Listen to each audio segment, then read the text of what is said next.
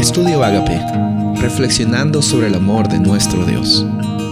El título de hoy es Juzgar justamente, Deuteronomio 16, 19. No tuerzas el derecho, no hagas acepción de personas, ni tomes soborno, porque el soborno ciega los ojos de los sabios y pervierte las palabras de los justos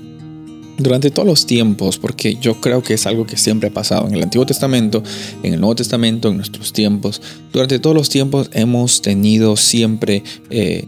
ante esta condición, antes de conocer a Jesús, de que se centra en el ser humano y solo uno solamente, se centra en el egoísmo en nuestra vida, en lo que nosotros podemos aprovechar y, muchas personas ah, se han aprovechado de personas débiles, de personas pobres, de personas marginadas. En, el Antiguo Testamento, en los tiempos de los israelitas, las naciones vecinas eh, prácticamente eran naciones que conquistaban, que, ponían personas en servidumbre y los, y siervos o los marginados, los pobres, simplemente se hacían más pobres, eh, no eran considerados ni siquiera como humanos, mientras que los ricos se hacían más ricos. y es algo que a veces pues eh, vemos un gran paralelismo en lo que está pasando hoy día con nosotros. la verdad es que muchas veces, eh, muchos gobiernos o muchas situaciones, eh, los pobres se hacen más pobres, los ricos se hacen más ricos, los pobres son olvidados, los marginados, los débiles, las personas con problemas de salud, muchas veces las dejamos de lado en un nivel de sociedad y solo nos enfocamos en nosotros, en nosotros y en nosotros.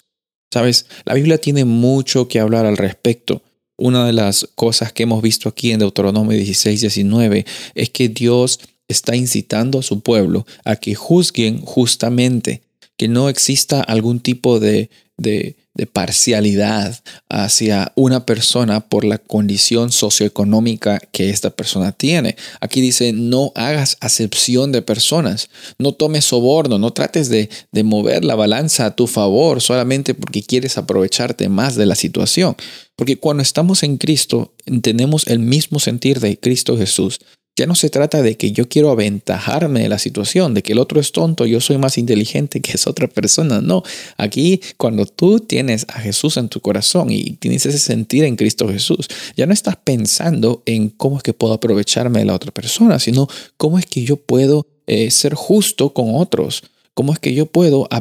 ayudar a aplacar las injusticias de este mundo, haciendo una luz pequeña quizás, pero una luz en medio de la oscuridad.